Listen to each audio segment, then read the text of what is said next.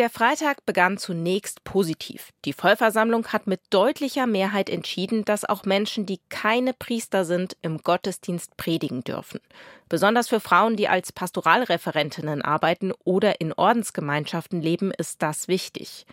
Bis zur Abstimmung wurde intensiv debattiert deutlich länger als ursprünglich geplant. Es wurde in sowohl konservativer als auch reformfreudige Richtung kritisiert. Auch in letzter Minute eingebrachte Änderungswünsche von Bischöfen kamen nicht gut an. Sie spülten die über Jahre erarbeiteten Texte noch weicher, hieß es von Delegierten. Einige sprachen im Nachgang von erpresster Zustimmung, weil die Bischöfe sonst ihre nötige Zweidrittelmehrheit verweigert hätten. Die Stimmung im Plenum war alles andere als gut. So fasst es auch Präsidentin Irme Stetter-Karp am Nachmittag zusammen. Die Dynamik in dieser fünften Synodalversammlung heute Vormittag war ungesund. Wie lange wollen Sie unsere nicht unendliche, aber doch sehr große Kompromissbereitschaft noch in Anspruch nehmen, liebe Bischöfe? Es gab aber auch Applaus. Am Nachmittag wurde entschieden, dass die katholische Kirche in Deutschland für Segensfeiern für homosexuelle Paare und wiederverheiratete Geschiedene möglich machen will. Auch hier ein Kompromiss. Die Segensfeiern kommen nicht sofort, sondern sollen erst von einer Arbeitsgruppe vorbereitet werden.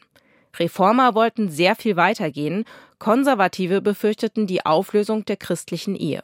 Trotzdem, eine klare Mehrheit hat dem Vorschlag zugestimmt. Für Birgit Mock, die in der Arbeitsgruppe dafür mitgearbeitet hat, ein wichtiger Moment. Was für ein Schritt, den wir hier erreicht haben. Was für ein wunderbares Zeichen, dass ab jetzt die vielen Segensfeiern, die wir in unserer Kirche schon haben, in offenen Kirchen stattfinden können. Das ist für uns und ich glaube auch für viele andere, die heute hier zugucken, ein ganz besonderer Moment. Sehr klar haben die synodalen Regelungen zur Prävention sexueller Übergriffe beschlossen.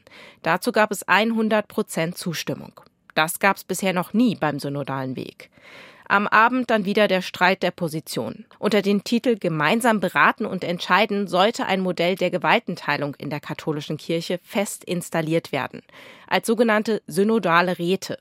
Hier zeigte sich wieder eine Vollversammlung der zwei Fronten mit einem regelrechten Schlagabtausch. Bei einigen Bischöfen war die Sorge durchzuhören, dass ihre Entscheidungshoheit eingeschränkt werden soll. Kardinal Marx ich möchte daran erinnern, warum wir darüber reden.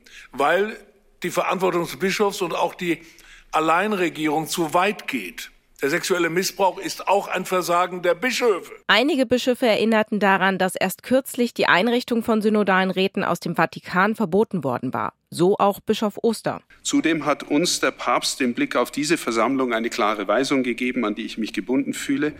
Ich werde also darauf warten, was die Bischofssynode auf der Weltebene zum Thema ergibt. Nach über einer Stunde dann die Entscheidung. Die Abstimmung wird vertagt in den synodalen Ausschuss, ein Nachfolgegremium des synodalen Weges. In der entscheidenden Frage, wie der synodale Weg, also die Struktur der deutschen katholischen Kirche verändert, keine Entscheidung.